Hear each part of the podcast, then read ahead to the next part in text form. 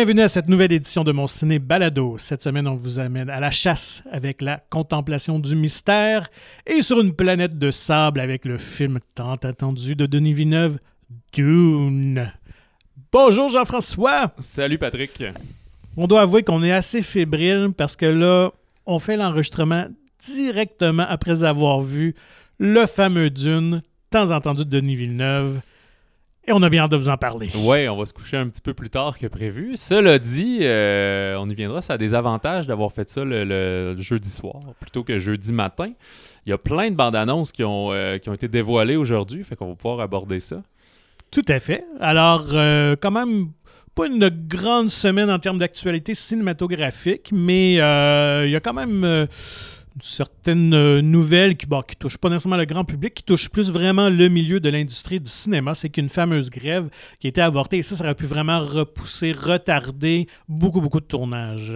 Oui, en effet, c'est une grève des euh, tous les employés techniques euh, du milieu du cinéma, les cadreurs, les constructeurs de décors, des costumiers, des maquilleurs.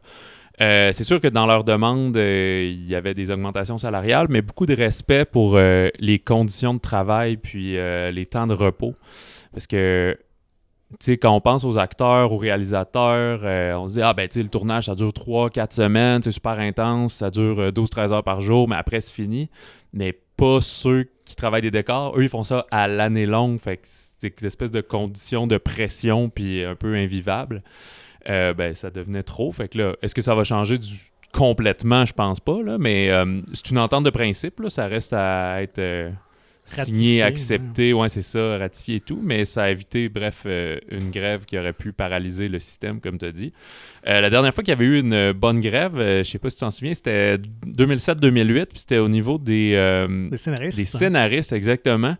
Puis ça, ça avait posé conflit. Je me souviens, dans le temps, moi, j'écoutais Lost. Puis euh, il y avait eu plein de séries comme ça qui avaient tronqué des épisodes de plusieurs semaines. On dit que ça avait coûté à peu près 2 euh, milliards US euh, en perte pour les, États-Unis et le box-office. Ben écoute, ça doit être l'économie principale en Californie ou sinon vraiment une des majeures. écoute, quand Hollywood arrête, tout arrête là, à Los Angeles. donc tout tourne alentour de ça. Puis ça a des impacts évidemment un peu partout aux États-Unis parce que les tournages ont lieu partout aux États-Unis, mais au Canada aussi. Donc, euh, on sait à Vancouver, Montréal, et on reçoit, on accueille beaucoup, beaucoup de tournages. Donc, euh, puis Hollywood, honnêtement, je pense qu'ils ne pouvaient pas se le permettre. Je veux dire, euh, on, ils essayent de, surmonter évidemment toutes les péripéties des, dernières deux années avec la COVID et tout ça. On, on essaie de repartir les films, la machine et le, box-office et tout ça. Donc, imagine son aurait arrêté pendant six mois, huit mois, ça aurait été catastrophique. Ouais, non, c'est sûr. Fait que, comme on dit, c'est pas tant ce qui s'est passé que ce qui s'est pas passé cette semaine, mais tant mieux pour eux et pour tout ce monde-là. J'avais vu, moi, depuis un temps sur des réseaux sociaux, euh, sur Instagram, je suivais des, je suis encore des comptes de gens qui racontent euh, ouvertement leurs histoires terribles qui se passent sur les plateaux d'abus puis de, ben, pas nécessairement d'abus physiques, mais de, de, disons de pouvoir puis de, de, supériorité et tout. Là. Fait que c'est assez. Euh, non, c'est pas un environnement qui est très sain. Je pense que ça peut tomber toxique assez rapidement parce qu'il y a tellement de pression sur, les, sur le réalisateur, sur les producteurs, sur tous ceux qui sont impliqués dans différents départements et je pense que ça va de haut en bas. Donc, évidemment, si quelqu'un a une personnalité moindrement euh, difficile et tout ça, puis je pense que c'est des choses qui s'acceptaient avant, mais on voit dans cette mouvance-là depuis quelques années là, que, que tous ces, abus-là euh, sont, maintenant dénoncés ou plus tolérés, ou du moins les gens veulent des changements. Donc, euh, ça, va être, ça va être à suivre. Oui, ben, espérons que tout aille pour le mieux. Et en parlant justement de, de report et de changement de date, euh, quand même une grosse nouvelle. Euh, laisser tomber comme quoi euh, les dominos tombaient, si on veut. Ben là, moi, j'ai hâte de voir qu'est-ce qui motive un peu cette décision-là. Shang-Chi, quand même, était un bon succès au box-office, mais évidemment pas euh, des chiffres d'avant la pandémie. Et là, il y a les Eternals qui s'en viennent dans quelques semaines. Donc, est-ce que Disney sont un peu frileux pour 2022? En même temps, je pense qu'ils étaient très ambitieux avec l'annonce de quatre films Marvel, quatre films de super-héros, sans compter ceux de leurs concurrents rivales DC et Warner aussi. Euh, donc, Marvel a décidé de de repousser euh, de quelques mois euh, leur sortie, dont le, le premier qui était Doctor Strange, qui devait voir euh, sur les écrans au mois de mars. On l'a repoussé au mois de mai. En fait, qui est une date traditionnelle parce que ça va avec le Free Comic Book Day, le premier samedi du mois de mai, qui est comme une espèce de tradition dans l'univers des geeks. Là, on célèbre euh, l'univers Ah, de la bande dessinée du comic book. Moi, je pensais que c'était juste le début de la saison de, de- du blockbuster estival, Non, mais c'est vraiment lié de- deux coups. hein. Si on regarde vraiment, il y a toujours un film de super-héros le premier samedi du mois de mai depuis, depuis qu'ils ont commencé ou presque. Euh, et donc ça, ça a un impact évidemment euh, sur tout le reste du calendrier 2022. Alors donc Thor qui devait sortir au mois de mai repoussé au mois de juillet. Et ensuite, c'est euh, Black Panther qui va être euh, sur les écrans au mois de novembre. Et euh, Captain, The Marvels, donc qui est la suite de Captain Marvel, va, voir, va être sur les écrans, va sortir en 2023 seulement. Donc, et je pense que cette annonce-là est survenue, on va en reparler dans, dans quelques instants, mais quand même avec l'annonce, en fait, le dévoilement d'une bande-annonce d'un d'un film assez attendu au mois de mars. Là. Fait que là, on a eu un gros choc de titans, donc ils ont peut-être préféré laisser la place à d'autres. Euh, Mais à mentionner quand même dans, dans ce chambardement de calendrier de Disney, moi, c'est un film que j'attendais depuis à peu près euh, pense une dizaine d'années que ça circule euh, officiellement depuis 4-5 ans. C'est le fameux cinquième Indiana Jones avec euh, Papa Harrison Ford là, qui, écoute, heureusement le tournage va être fini, mais qui est repoussé, en fait la date de sortie est repoussée d'un an en 2023 au lieu de 2022. Euh, là, le tournage est sur sa fin, je pense qu'il reste quelques semaines, mais euh, écoute, ils peuvent pas nous faire ça trop longtemps. Mon cœur ne pourra pas le supporter. Faut qu'on ait la chance de voir Indiana Jones. Et surtout le risque, moi je me dis, écoute, Harrison Ford a quand même 79, 80. Là, Ouais, donc faudrait qu'il soit là pour la première. ça le risque fun, est hein, quand ouais. même là qu'il se passe quelque chose, bien qu'il est en super santé, là, on le voit, là, mais quand même, euh, c'est un peu risqué. En tout cas, bref, on verra, on se croise les doigts, tout Puis se passe pour bien. toi, puis le prochain. Indiana Jones, ça va-tu être le 5 ou le 4 Est-ce que tu considères que celui avec les extraterrestres a existé Écoute, ou, euh, je l'accepte. Un moyen Indiana Jones est quand même meilleur que la, la plupart de tout ce qui se fait. Donc, euh, non, j'ai quand même pris un plaisir, même si c'est pas parfait. euh, j'ai quand même eu un, certain plaisir. avec- je sais que c'est par nostalgie, donc je suis, je suis pas, euh, suis pas impartial, mais de revoir le personnage, de entendre la musique tout ça, ça a provoqué quand même quelques émotions. Et j'ose espérer qu'on va peut-être arriver à un meilleur résultat, justement, que, que le Royaume du Crâne de Cristal. là. donc, euh, Ben, tu sais, si On Harrison Ford a survécu à une explosion nucléaire dans un frigidaire, il Tout va être là pour la sortie du 5, là, c'est sûr. tout est possible. Fait que justement, là, les fameux euh, super-héros euh, du mois de mars, c'est euh, le compétiteur direct, le DC avec sous, sous la bannière Warner Brothers. Écoute, ça aurait fait aussi fort euh, qu'un que Godzilla contre King Kong. C'était. euh, ben, en fait, je pense que c'était même pas un match-up parce que j'ai peut-être ça Disney aussi ils ont réagi parce que c'est quand même Batman qui est le plus gros super-héros de DC Ouais. vis-à-vis Doctor Strange. Tu sais, quand même, même si le, le, le- le nom Marvel et tout ça est très très fort, mais quand même. Ben, Euh, je pense qu'aussi au final, c'est une guerre que les deux se seraient nuits. Là. Si. Ba- Batman, tu sais, de Batman, là, on y vient, là, la, la- le nouveau, la nouvelle vision de Batman, puis qui aurait sorti quoi une semaine avant l'autre, ben c'est ça, les deux se cannibalisent comme des, des, des ventes parce que Ouais. c'est pas tout le monde qui va être si fan. Ou les fans vont aller voir un ou l'autre, mais le- l'espèce de monsieur, madame, tout le monde va choisir. Fait que c'est c'est juste une nuisance l'un pour l'autre finalement. là. Euh, fait que cela dit, il y avait eu une pré-bande-annonce peut-être il y a quelques mois, peut-être euh, cet été. Ouais, très cryptique, par exemple. On voyait pas grand-chose, là. Mais, Ouais, euh, et qui avait fait euh, aussi la, la- je sais pas si dire la manchette parce que c'est une tune de Nirvana qui était reprise. C'est le, le classique là, de bande-annonce, c'est de reprendre une ouais, hein. tune cool de jukebox, la remodifier un peu puis euh, balancer ça euh, direct dans les sentiments. Fait que euh, là, dans la bande-annonce longue, on a laissé tomber ça. C'est vraiment plus une musique orchestrale. là. Il y a un petit clin d'œil là, au début. Euh, moi, je trouve ça ambitieux. Euh, Pour ceux qui ne savaient pas, c'est Robert Pattinson qui va jouer le Batman. Un choix qui avait fait quand même beaucoup jaser sur la toile Ben, quand chaque, annoncé. chaque Batman fait jaser, en fait. Là. Ouais, c'est clair. Fait qu'il faut, faut donner ça. Mais euh, je suis d'accord, ça, j'ai hâte Ouais. de voir. Il va être comme plus jeune. Mhm. Batman est encore plus sombre que jamais. À chaque version, on disait que celle de Nolan était très sombre. Ben là, elle est, est dans l'ombre complètement. Ouais, ouais.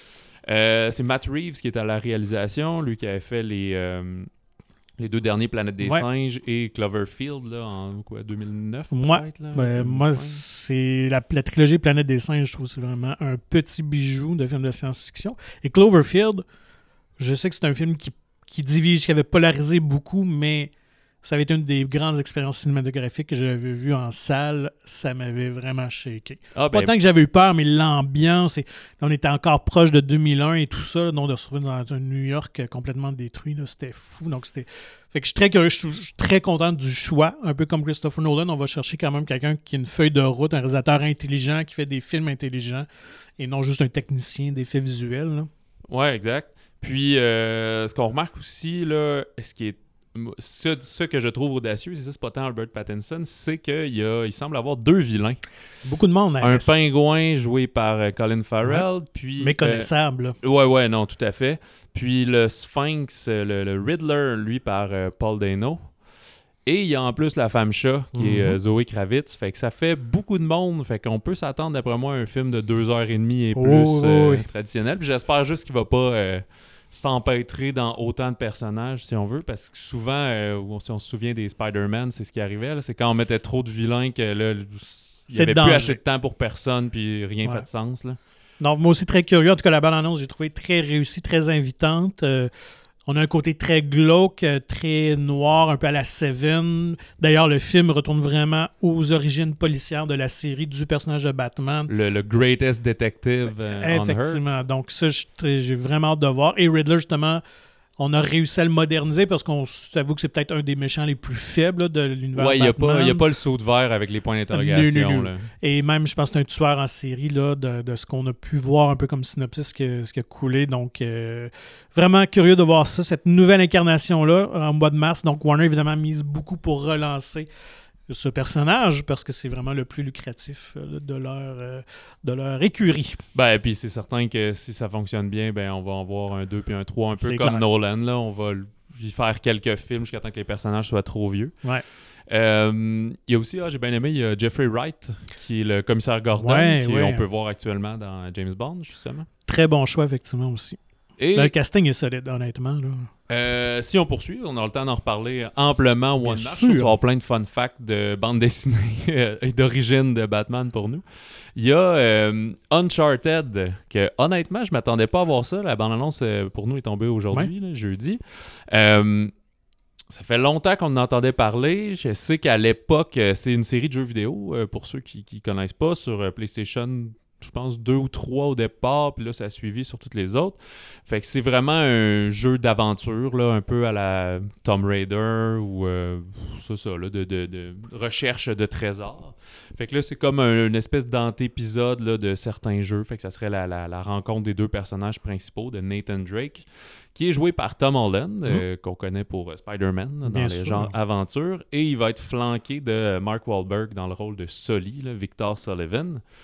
Euh, moi, j'avais vu quand il y a, dès qu'il avait annoncé le début du film, là, tout le monde voulait Nathan Fillion parce qu'il avait à peu près la même gueule, puis avec sa série euh, de, de, de, de espèce de western spatial euh, Ouais, Firefly. Firefly, exactement, ben, que tout le monde a trouvé que ça, ça a fini trop tôt, cette série-là.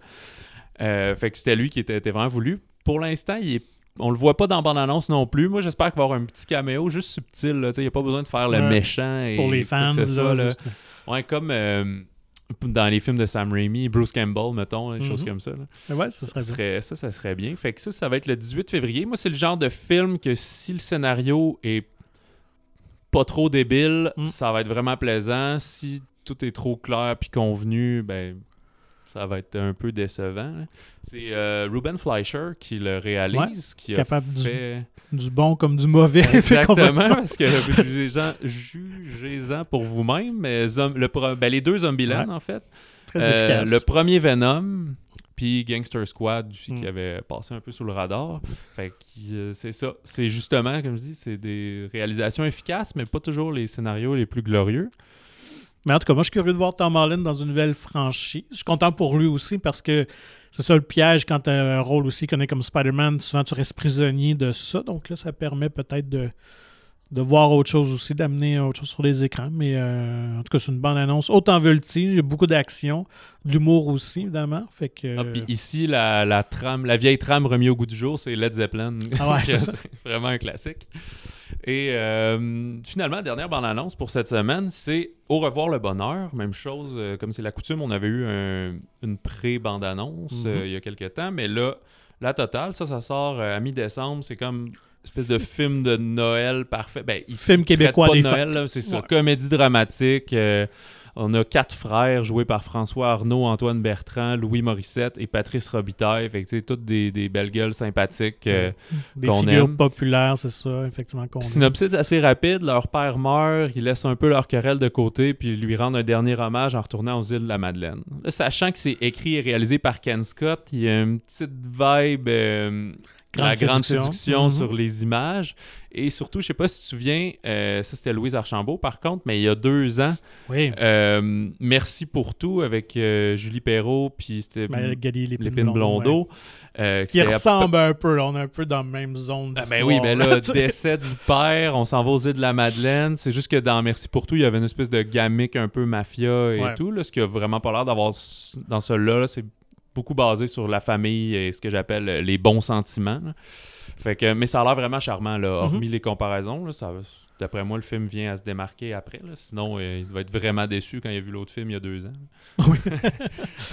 Ah, c'est un- des fois d'un drôle d'hasard comme ça, hein, quand les scénaristes se mettent à, à pondre leurs histoires, mais euh, écoute, ça devrait trouver son public, juste à un niveau de casting, là, je veux dire, c'est tous des chouchous des Québécois, donc euh, je Ouais, pense que ça devrait bien ouvrir. C'est ça. Antoine Bertrand, ça fait un petit bout qu'on l'a Ouais, vu, vrai, hein. mais Louis Morissette, euh, il était cet été Mhm. dans euh, Le Guide de la famille parfaite. Ouais. Euh, François Arnaud, on va le voir là-dedans, mais on va le voir aussi dans Norbourg, Mhm. sur l'affaire Vincent Lacroix au début 2022. Euh, Patrice Robitaille, lui, il va être aussi dans euh, une révision début novembre. Fait que une grosse année cinéma pour eux, mais comme, comme plusieurs, euh, des fois c'est la pandémie qui a fait que tout arrive au même moment Ouais, finalement, de distributeurs différents et autres. là. Il y a plusieurs facteurs. Moi, je pense qu'on se garde d'une pour la fin. Fait que, on va y aller avec, dans les nouveautés de cette semaine, La Mhm. Contemplation du mystère. C'est le premier film de Albéric Urtenech. Ça met en vedette principalement euh, Emmanuel Schwartz, mais aussi Sarah-Jeanne Labrosse, Gilles Renault et François Papineau. Ouais, dans un film qui porte sur la chasse, un film un peu euh, de réalisme magique euh, euh, qui, qui est quand même un peu difficile à décrire. C'est vraiment un film d'auteur, là. On se dira que c'est pas un film grand ouais, un public film de genre, même, un comme on dit. C'est pas, pas un genre comme horreur, mais on est. C'est c'est pas pour tout le monde. Ça plaira pas à tous. Moi, je le trouve très euh, euh, mystérieux, fantastique, un peu. Là. euh. Ouais, disons, ben, l'histoire rapidement, tu veux tu nous résumer ça? Euh, ouais, c'est euh, un an après la, la- la mort du père du, du personnage de Eloi, là, interprété par Emmanuel Schwartz. Il est mort d'un accident de chasse un peu tragique. Mais lui, il retourne sur les terres qu'il a héritées. Puis une espèce d'étrange hommage là, rendu par ses, ses amis chasseurs, là, tous les chasseurs du village. Euh, puis il entend parler d'un fameux bonhomme, l'Indien, qui reviendrait à, à chaque saison de chasse pour venir traquer un, un chevreuil énigmatique là, au panache très convoité. Puis une espèce de brochette de personnages, euh, tous un peu plus euh, mystérieux Ouais. ou secrets, si on veut, Ben, qu'il va côtoyer. là. Le scénario est assez cryptique, justement, donc ça prend vraiment son temps de, de mettre en place les événements. Euh, moi, ce que j'ai apprécié, euh, un, les images. C'est vraiment un beau film. Ouais, euh, il est les séquences de forêt. C'est au pile poil de l'automne dans la forêt laurentienne. tout est rouge, jaune, c'est super beau. là. Et les comédiens sont vraiment très bons aussi, sans être une grande histoire, ils sont très efficaces. Emmanuel Schwartz, c'est parfait comme le parfait citadin euh, montréalais, on présume, là, qui se retrouve Oui, oui, dans- c'est ça, lui. euh, plongé dans la région, euh, qui perd ses repères un peu. Là. Puis c'est. oui, puis on mentionnons là, c'est intéressant, c'est beaucoup de la chasse à l'arc. Fait que Oui. c'est pas un film de, de fusil. Tout à fait. Et puis, euh, Sarah-Jeanne Labrosse, qui est, qui est intéressante dans un contre-emploi, parce que c'est vraiment comme une espèce de chasseuse un peu aguerrie, mais son personnage, peut-être une petite faiblesse du film, c'est que son personnage n'est pas super bien développé. Ben, il est très froid et solitaire. Ouais. Fait que ça donne que tu t'attaches pas du tout à elle. C'est comme drôle bizarre. aussi que c'est comme une fille qui se retrouve là, puis n'a pas trop d'explications, puis qu'est-ce qui la pousse vers la chasse à aimer ça. Tu sais, tout ça est vraiment évacué. Ben, c'est la fille d'un des, Ouais, des vrai, chasseurs, des- mais elle n'a pas l'air si tant proche de son père. Non, effectivement. Voilà. Euh, cela dit, moi, je dois avouer que j'ai bien aimé. Ça m'a rappelé un peu, euh, je sais pas si tu avais vu là, en 2002, Le Marais, qui était comme le premier film de Kim euh, Nguyen. Puis c'est pas au- autant comme un, un conte théâtral là, pour ceux qui l'avaient vu à l'époque. Puis c'est pas aussi bleuté, vert que dans la coloration. Justement, on l'a dit, c'est beaucoup plus des couleurs chaudes. Mais le- le- ouais, l'espèce de, de mystère forestier, là. Je, je sais pas si c'est un genre qui existe, là. Mais je me suis bien senti dans le rôle de- de- d'Emmanuel Ouais, ouais.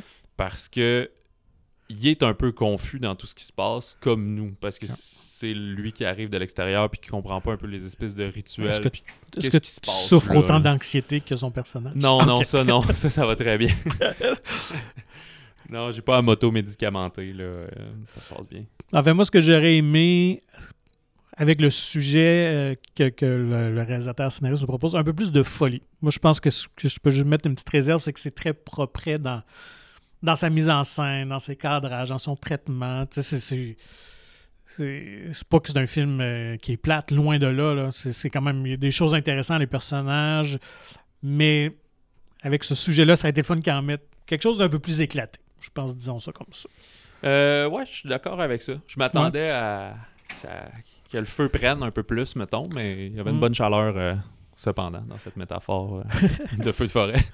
Mais si vous aimez vos films québécois, que vous êtes un inconditionnel, puis que vous voulez que- chercher quelque chose d'un peu plus différent, peut-être que des films commerciaux là, au plus grand public, eh ben, ce, ce film-là, euh, je pense, va être pour vous. Euh, si je peux me permettre un petit fun fact euh, ornithologique. Vas-y, vas-y, fort. Euh, je sais pas si tu as remarqué dans le film, on entend parfois un petit chant d'oiseau très flûté, là, comme euh, non, à l'arrière, j'ai pas les oreilles mon, petit côté ornithologue Ah amateur. ouais. Puis, euh, tu sais, je me dis peut-être que quelqu'un pourrait penser comme ah, c'est un faux son, mais non, c'est un vrai oiseau. C'est une grive, là, plusieurs types de grives. Puis, on entend souvent, là, il suffit d'aller en camping, là, pas besoin d'être au fond du bois. Puis, ouais, c'est un chant très flûté. On dirait qu'ils sont qu'il y a comme du reverb dans le chant d'oiseau. Je trouve ça fascinant. Puis, il l'avait à quelques fois, euh, à quelques occasions. Puis, je trouvais que c'était très propice, comme d'avoir mis ce cri, le cri de cet oiseau-là plutôt qu'une corneille ou une mésange, mettons. Ouais, ok. Donc, c'est les du bon travail de direction Ouais, euh, euh, de, et de sonore technique. aussi, Ouais, là, c'est ça. Peut-être que je mettrai un son de grive au montage. Je sais pas si euh, je vais me laisser influencer. Ah.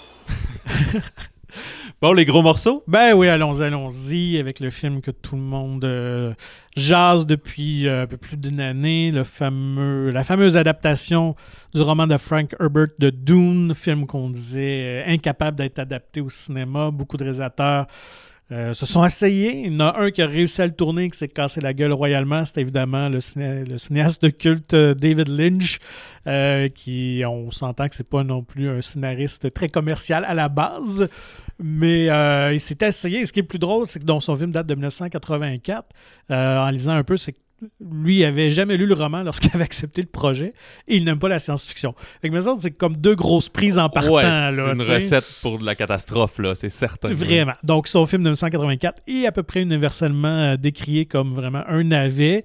Euh, auparavant, il y avait eu euh, Alejandro Jodorowsky, euh, lui aussi assez iconoclaste. Maintenant, un scénariste quand même de bande dessinée très réputé. Il n'a jamais réussi à l'adapter. Jodorowsky, si j'ai bien compris, c'est qu'il est quand même quelqu'un, avec tout respect, mais d'assez ingérable. Aussi. Fait qu'au niveau du budget, ça monte constamment, puis pas, tu, peux, tu peux pas cadrer ça. Là. Effectivement, écoute, c'était rendu un film de 14 heures avec un budget pas possible, avec un casting complètement loufoque. D'ailleurs, si vous voulez voir, vous êtes vous avez trippé Dune puis vous, en- vous voulez en connaître plus, il y a un excellent documentaire sur cette production-là qu'il n'y a jamais eu. Euh, c'est sorti il y a quelques années, donc allez voir ça, le Dune de Jodorowsky. C'est ça, Jodorowsky's Dune, Dream, là, ouais, Dune, quelque, chose comme ça. Donc, euh, ça vaut vraiment la peine, c'est savoureux. Mais de ça est quand même né Alien parce que beaucoup d'artistes, euh, de, de concepteurs visuels et tout ça, qui avaient travaillé avec Jodorowsky ont passé finalement. Euh, Ok, dont mais- Geiger et tout ça, Dan O'Bannon. Jodorowsky, c'était avant. Oui. euh, Lynch, ouais. Avant Lynch. Ah. C'est dans les années 70, donc ça a été le premier à acquérir les droits euh, du roman. Et ensuite, euh, le projet est passé aux mains de Ridley Scott, évidemment, suite à son Alien. Il s'est essayé pendant une année ou deux à écrire le scénario avec différents scénaristes, mais ils n'arrivaient pas à, à trouver le bon angle. Donc, est arrivé Lynch, évidemment, avec la catastrophe qu'on s'en suit. Donc, ça a pris quand même beaucoup d'années avant de pouvoir enfin porter Dune au grand écran. Il y a eu une mini-série adaptée à la télévision tournant dans les années 2000 qui avait été quand même bien accueillie là, par les, les fans et critique. Mais évidemment, pour la télé, surtout à cette Moins époque-là, de budget, c'est une question de budget. Les effets visuels étaient loin d'être ce que c'est aujourd'hui. Filmé Donc, dans un euh, pit de sable ou. euh, Non, Pas à peu près genre. je l'ai pas vu, je vais pas dénigrer. Donc, euh, ouais, j'ai jamais vu moi non plus. Et euh, disons que quand j'ai vu euh, Dune en 1984, ça m'a mis pas mal de frein à mon élan envers cette série-là que je trouvais tellement plate.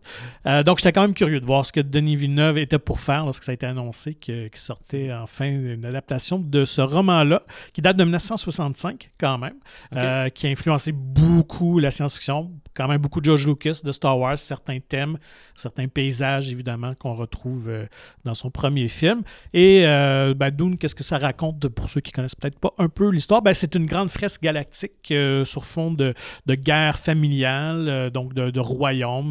donc de est- clan, comme. Un de peu. clans, c'est ça. Donc, on est très près. Ben, probablement qu'Herbert s'est inspiré aussi de toutes les, les guerres d'Europe et tout ça entre les rois et les différents royaumes. Et donc, tout ça, au cœur de ce conflit-là, il y a une planète, la planète Arrakis, qu'on surnomme Dune, une planète de sable qui, euh, est une ressource naturelle, une espèce d'épice aux propriétés surnaturelles. Alors, ceux qui contrôlent évidemment l'épice un- euh, possèdent un grand pouvoir euh, Puis, puis qui est dans en fait l'univers. utilisé à, à titre de carburant. vous ça, permet pour- le voyage euh, intersidéral, intergalactique. euh, en cas, je sais pas trop comment le nommer. On se mentira pas que, comme souvent dans la science-fiction, euh, il y a des parallèles à faire avec le monde contemporain. Ben oui, là, le, le- le lien avec le pétrole et le Moyen-Orient est très évident.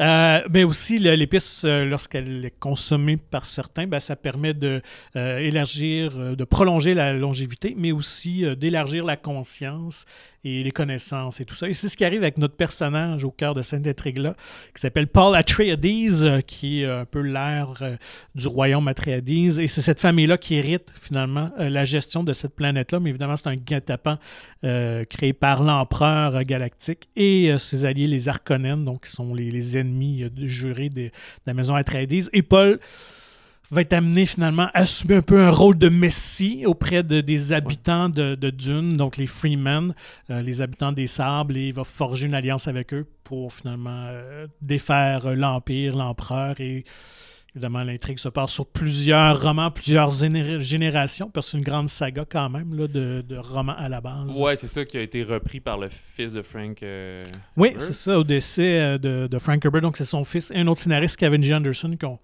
ont poursuivi, écoute, là, je pense que la série a une vingtaine de romans maintenant, là, donc c'est assez hallucinant, qui explore toutes les facettes de cet univers-là. Mais, euh, Mais le film de notre cher Denis, lui, ne se rend pas aussi loin que ça, justement. Il a, il a su convaincre pour, Oui. euh, pour euh, faire l'histoire en plus de volets. Ben écoute, c'est ça l'affaire. Le défi, c'est que c'est une bonne brique, le premier roman. Donc, ne faire qu'un film, on l'a vu avec David Lynch, c'est impossible. Donc, il a réussi à convaincre le, le studio Warner de peut-être faire deux films. Euh, et là, on espère que le, le premier rapportera assez d'argent au box-office pour lui permettre euh, de- de- d'achever cette œuvre-là parce que le studio s'était pas commis encore Ouais, pour les ça. deux Ils ont, films. ils ont comme accepté qu'ils coupent le scénario sans promettre que le deuxième aurait lieu. Euh, là, on a. j'ai pas, on n'a pas reçu d'infolette ou quoi que ce soit qui, qui disait OK, c'est officiel, il y a le go. C'est Ouais. sûr, comme vous en avez parlé il y a quelques semaines, le film a pris l'affiche déjà en Europe. Il y avait des, des bons chiffres pour, Mm. euh, pour ce qui est quand même un film de genre. C'est une grosse production de 165 millions de dollars, mais ça reste une science-fiction à- à- ben, un peu plus lente. Il y a quand même beaucoup d'action dedans, mais, mais c'est pas Star Wars non plus. Non, là. on est vraiment. Moi, je peux faire une comparaison. C'est Trône de fer dans l'espace. Game of Thrones, on est vraiment dans ce type-là. Euh, C'est quand même très sérieux, très dense aussi Mhm. comme histoire. là. Il y a beaucoup de stock, beaucoup de matière. Fait qu'allez, attendez pas à avoir un film euh, Gardien de la Galaxie. là. Euh, on est vraiment ailleurs. C'est ça. Ben d'ailleurs, juste au niveau de la musique, c'est pas la même. euh, on s'en parlait après. Pas la même ambiance. C'est Hans Zimmer qui fait la musique. euh, puis c'est super. C'est très présent, mais au début, c'en est quasiment agressant. tu sais. Fait que c'est pas le genre de, de, de trame sonore comme ça que je vais m'acheter en vinyle puis je vais écouter le dimanche matin avec un petit café. là. Je pense pas. Je vais grincer des dents un peu. Mais dans le film, c'est percutant. L'ambiance que crée la musique, elle est incroyable. Et Hans Zimmer, qui était vraiment un grand fan de Dune, et d'ailleurs, il avait euh, passé l'occasion de, de faire de composer la musique pour Tenet de. Christopher Nolan parce que Hans Zimmer a pratiquement collaboré avec Nolan depuis les débuts- le début de sa carrière et il a préféré finalement recevoir euh, l'invitation de, de Denis Villeneuve. Mais aussi euh, la grande la grande force du film, c'est vraiment son casting. Là, vi- évidemment, Denis Villeneuve, suite à ses films euh, The Arrival, Blade Runner, je pense qu'Hollywood a atteint un statut euh, de réalisateur euh, de grande réputation, qui fait des films très fiables, de très bons films, qui s'est tiré de bonnes euh, prestations aussi de ses comédiens. On pense à Prisoners, à Sicario. Donc là, je pense qu'il peut à peu près avoir tout le monde qu'il voudrait avoir. Et écoute, il y a un casting juste incroyable. là. On parle de Timothée Chalamet dans le rôle de... L'acteur, la, la jeune coqueluche. ça. Ouais, vraiment, Hollywood, mais on, on comprend. Il a vraiment une belle gueule, puis il est bon comédien, donc dans le rôle principal de Paul Atreides. Écoute, on a quand même euh, Aquaman, Jason euh, Momoa. Momoa. On a Poe Dameron, euh, Isaac Oscar. On a Oscar, Oscar Isaac, je me suis Ouais, trompé. Zendaya, donc Mary Jane de Spider-Man. Donc, il pisse pas mal quand même dans les films. Ouais, ben en fait, c'est plutôt que toutes les toutes ces, ces jeunes vedettes-là aux belles gueules sont Ben, bien ouais. jeunes. Oscar Isaac n'est pas si jeune, là, mais On a même Stellan. Skarsgård, qui joue les Eric Selvig dans les Marvel. c'est vrai. Puis t'as-tu euh, Josh Brolin qui est dans les euh, Deadpool? Thanos, oui, Dead- euh, Ah, Cable Thanos et Thanos. Cable, Ben vrai. ouais, tout à fait. Fait que- Mais vraiment, moi, mon coup de, cœur, et c'est une comédienne que j'adore depuis que j'ai découvert dans euh, un des Missions Impossibles, je pense que c'était Ghost Protocol, Rebecca Ferguson. Euh, écoute, elle a un charisme, elle crève l'écran, c'est une belle femme et elle est toujours bonne dans tout ce qu'elle joue. Euh, dans l'émission Impossible, c'est euh, l'espèce de d'agente secrète rivale euh, de, à Tom Cruise. Et puis, euh, c'est peut-être la meilleure chose aussi qui était dans le film Doctor Sleep, la suite de Shining, qui était sortie Ah, il y je a l'ai quelques pas années. vu. Ouais. Je l'ai. Donc, elle était là-dedans, jouait une, une méchante. Euh, donc, euh, elle joue la mère de, euh, Paul, de Paul, donc de Timothée. Et elle, elle joue une espèce de, de guerrière euh, nonne euh, avec des pouvoirs euh, un peu télépathiques. En tout cas, bref, elle fait partie d'une espèce de secte religieuse qui manipule un peu euh, l'empereur ou en tout cas la destinée de la galaxie. De la galaxie. Donc, moi, je sais pas ce que tu en penses, mais elle est vraiment très Oui, absolument. Puis d'autant plus qu'elle est, est plus présente que je pensais. Oui. Parce qu'à voir le générique, on se disait, ah ben là, c'est les gros monsieur musclés, on va les voir pas mal. Puis non, c'est beaucoup, en tout cas dans, dans ce premier volet, Paul est beaucoup avec sa mère, fait qu'on les voit euh, principalement ces deux-là ensemble. Euh, c'est ça, le film, cela dit, ben, en fait, le seul défaut, c'est que quand il finit, j'ai vraiment hâte de voir la suite. Oui. Puis là, comme il semblerait que les rumeurs voudraient qu'il y ait le, le OK pour continuer, j'imagine que la, la deuxième partie, de, du- le scénario de la deuxième partie est écrit, mais là, le tournage n'est pas commencé et tout. Fait quand même peut-être prendre un deux ans avant qu'on voit ça au cinéma. Va falloir être patient, effectivement. Mais écoutez, savourez, allez voir vraiment le film sur les grands écrans. C'est le film qu'il faut voir au cinéma. C'est vraiment. Ouais, ouais. Si, si vous voulez le voir, c'est sur grand écran. Si vous écoutez ça euh, chez vous sur une télé 40 pouces, vous allez juste être déçu. Ah oui. Écoute, l'ambiance, tu l'as parlé tout à l'heure, la musique, mais tout le visuel, la direction photo, les paysages et euh, mention aussi, moi j'ai vraiment aimé la, la conception visuelle, la direction artistique, les, les espèces d'hélicoptères en forme de sauterelles. Euh, Euh, ouais, libellule Ouais, sauterelle Libellule un peu. sauterelle, ouais, ouais, c'est ça. je trouvais ça vraiment génial. Et d'ailleurs, c'est un Québécois, Patrice Vermette, qui, euh, qui est un fidèle collaborateur de, de Villeneuve et avant ça de Jean-Marc Vallée, qui a lui aussi réussi à faire sa marque à Hollywood.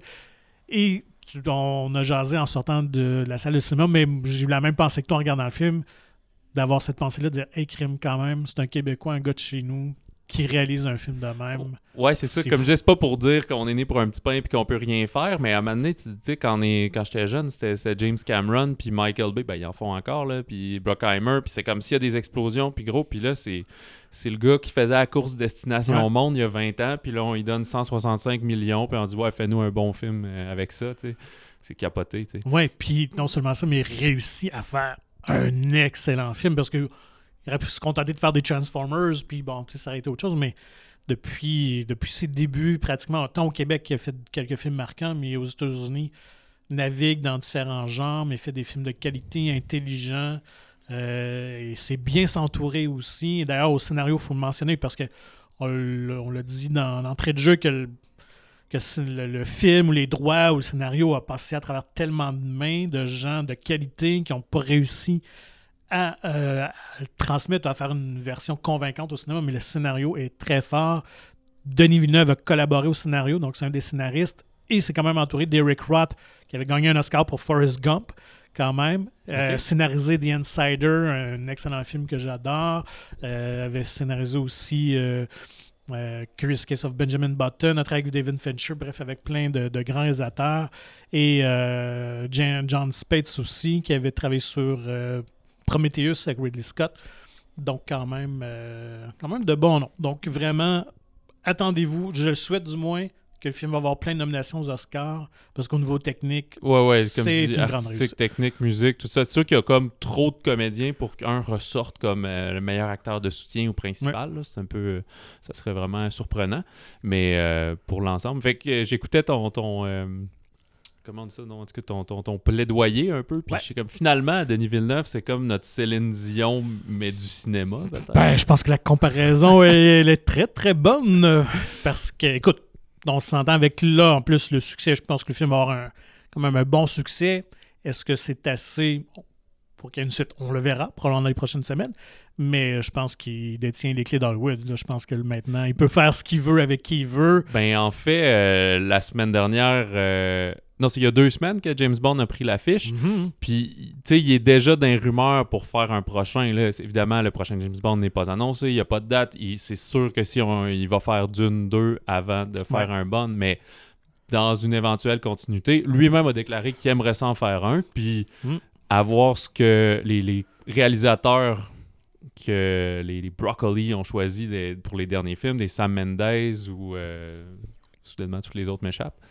Mais c'était des, euh, ben en fait, pour nommer Sam Mendes qui avait gagné aussi. Y avait-tu eu un Oscar? Ouais. Il y a plusieurs nominations. Ouais, Ouais, ça, ben, il avait gagné euh, un Oscar pour American Beauty, euh, qui était son premier film. Ah, Ok, pas, euh, 99 quand pas. Revolutionary Road. Revolutionary Road, euh, ça non. je, par- mais- euh, je pense pas qu'il y avait eu le réalisateur non plus en 1917, où là, je, sais qu'il était en nomination aussi pour son film de. euh, ouais, mais 1917 était après qu'il a fait Ouais. le James Bond, là, cela dit. fait. Sauf que, euh, ouais, c'est ça. Fait que bref, je pense que pour eux, ça serait euh, Oui. une très bonne personne à aller chercher. Puis encore là, ça ferait qu'il toucherait un petit peu plus action. Ben, quoi qu'il l'a fait avec Sicario. Puis, Mhm. euh, ouais, fait qu'il reviendrait. euh, ça serait comme un Sicario avec euh, 100 millions de budget de plus. Là. ouais, puis comme pour ce qu'il avait fait pour Arrival aussi, t'as nommé euh, Patrice Vermette, mais c'est plein de c'est plein de Québécois, ce film-là. Là, Mm. euh, en arrière, tous les effets visuels, il fait encore. euh, fait ça à Montréal beaucoup et tout. Fait que c'est quasiment un produit local. Donc, vous pouvez constater qu'on est assez C'est ça. La, mais dithyrambique. la, la peur, la crainte, c'est de le survendre Ouais. pour dire tout le monde va aimer ça. Mais c'est, comme on dit, ça reste une science-fiction. Heureusement, pas trop dense, comme euh, on l'a pas mentionné, mais tu sais, ni l'un ni l'autre, on a lu le livre, on connaît un peu l'univers et ce qui se passe. Donc, Fait très accessible. Pour ça, on n'a pas été du Exact. tout Je pourrais pas perdu. comparer au niveau de l'adaptation, je l'ai pas lu. Mais j'ai comme très bien compris ce qui- qu'il a fait, puis sans non plus que ça soit expliqué d'une manière un peu infantilisante. Là. C'est juste le bon ton pour que ça soit clair puis, puis agréable. Ouais, là, c'est plus une question est-ce que c'est le genre de film que vous aimez à la base? Si vous détestez la science-fiction et vous y allez juste pour Denis Villeneuve, ben, ça se peut que vous soyez un petit peu déçu, là, on s'entend.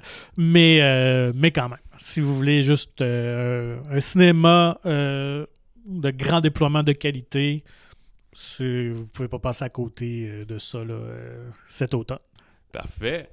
Euh, Il y a quand même d'autres sorties. Oui. On va y passer. Un peu plus discrète, Ouais, un petit peu plus rapidement. C'est sûr qu'effectivement, il n'y a pas d'autres euh, sorties euh, de blockbuster, comme on dit. Mais moi, il y en a un qui pique ma curiosité parce que je dois avouer que j'aime bien Julie Delpy. Ah ben justement, j'allais t'en parler. C'est euh, Mazoé, Mazoé, qui est un, un drame euh, réalisé et interprété par euh, Julie Delpy. Et écrit aussi, Ouais, c'est- le scénario. Ah, ok, ouais. en Ouais. plus, bon. Alors, euh, ben, c'est une scientifique récemment divorcée qui doit composer avec les, les complications euh, que présente la coparentalité avec son ex, euh, disons, toxique. Mhm. Puis, s'ajoute à tout cela que découvre que leur fille est très malade.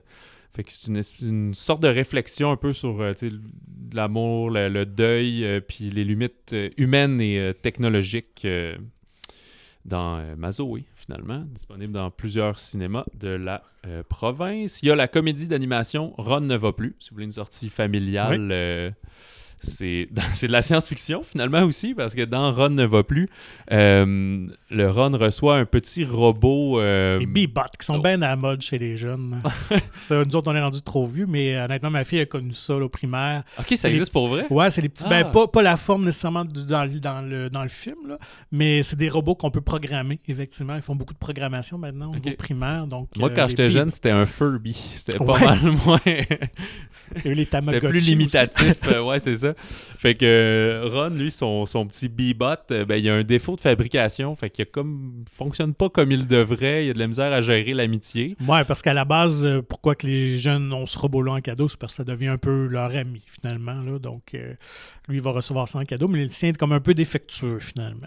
Exact. Mais malgré tout, je me- ils vont se, se lier d'un lien spécial et tout. Et il doit justement empêcher la- le fabricant de le reprendre Ouais, pour ouais. l'envoyer à la casse car il est défectueux. Alors, Ron ne va plus, ou euh, Ron's Gone Wrong en anglais. Euh, et il y a le drame biographique La vie extraordinaire de Louis Wayne avec Benedict Cumberbatch Ouais. et Claire Foy. Quand même deux excellents comédiens. Oui, oui, qui ont, qui ont pu euh, approuver leur valeur. C'est à la fin des années 1800, l'artiste britannique Louis Wayne commence à peindre des chats euh, de, de forme un peu humaine. Fait que c'était le premier euh, triper vraiment sur les chats, là, comme euh, l'Internet est aujourd'hui rempli. là. Les tableaux qu'on voit dans les trucs de billard, là, les chats qui jouent au billard, je sais pas trop. Euh, Peut-être que ben, le classique, c'est les chiens qui jouent au poker, chiens, ouais, mais là, ça doit être un autre artiste. Peut-être qu'ils s'entendent vraiment pas. Euh, sauf que dans son parcours, Louis Wayne, c'est qu'il a développé, à, commencé à développer un peu des troubles, de, de- de- des symptômes psychiatriques qu'on associerait à la schizophrénie. Fait que c'est un peu les prémices de tout ça. Le film, dans, dans sa, dans sa couleur et sa présentation, est très éclaté comme la peinture pour présenter que c'est un c'est un homme qui était vraiment différent, était en avant de son temps, différent de tous, mais ça reste quand même un format euh, de biopic assez traditionnel. Euh, la vie extraordinaire de Louis Wayne, si vous le désirez. Et peut-être, euh, avez-vous vu The French Dispatch, le nouveau film de Wes Anderson? Dites, ouais, mais pourquoi les gars, vous en parlez pas? Là? Ces posters, c'est écrit 22 octobre. Ben, ça, c'est un film classique là, qui est dans une sortie limitée. Fait que Mm. là, il 22 octobre, c'est juste 2-3 villes. Dès le 29, il va ouvrir un petit peu plus large, peut-être Montréal, mais sinon, c'est vraiment plus le 5 novembre là, qui va être accessible euh, dans la province. On vous en reparlera à ce moment-là, quand Ouais. nous-mêmes, on aura l'occasion de le voir. Et euh, Ben, je pense que ça résume pas ben, mal la c'est ça. semaine. Sur cette euh, note, euh, c'est- c'est c'est ce qui conclut ce- cet épisode du balado. ben oui, la semaine prochaine, ce sera donc l'Halloween, alors il y aura sûrement un film d'horreur euh, au Ben, menu. hein. Mi-horreur, il y a Ouais. le prochain Edgar Wright, Une dernière nuit à Soho. Est-ce que c'est un réalisateur, toi, qui te fait Oui. capoter? Ben, capoter, je, je l'aime bien. Je sais que Moi, en a capoter, des... oui. Ouais, toi, OK. euh, je vois que son Scott Pilgrim, c'est vraiment un film que j'ai beaucoup, beaucoup apprécié, euh, entre autres, parmi sa filmographie. Donc, euh, très euh, curieux de voir son, son coup de clin d'œil à Hitchcock. C'est très Ouais, c'est ça, parce qu'il hein. était un petit peu horreur là, dans sa. Je me souviens plus comment il l'appelait, mais la trilogie euh, de, de, de- Je sais plus, elle a un nom, là, avec. euh, Shaun of the Dead, puis euh, ben, Shaun of the Dead était vraiment une comédie Ouais. d'horreur de zombies. Là, on est plus dans le spooky, comme tu dis, Hitchcockien un peu. Moi, je trouve qu'il y a des relents de vertigo un peu d'Hitchcock là-dedans. Ben, on vous en reparle la semaine prochaine, euh, mes chers. Et si vous voulez nous contacter entre-temps, euh, pour dire de votre appréciation de Dune, ou peut-être que vous n'avez pas aimé ça, euh, ça nous fera plaisir de vous lire et de vous répondre au balado au singulier à commercialmonciné.ca. Et également, nous vous invitons à vous procurer gratuitement le magazine Mon Ciné, qui est disponible en version numérique ou physique dans plusieurs cinémas de la province. Visitez le monciné.ca pour plus d'informations. Merci Patrick. Eh, merci à toi, Jeff, et bonne semaine. Bon Ouais. cinéma. Ouais, moi je vais aller prendre un café, je vais faire le montage, puis vous allez avoir le, le podcast en même heure que d'habitude. T'es vaillant, t'es vaillant. Ok, ciao!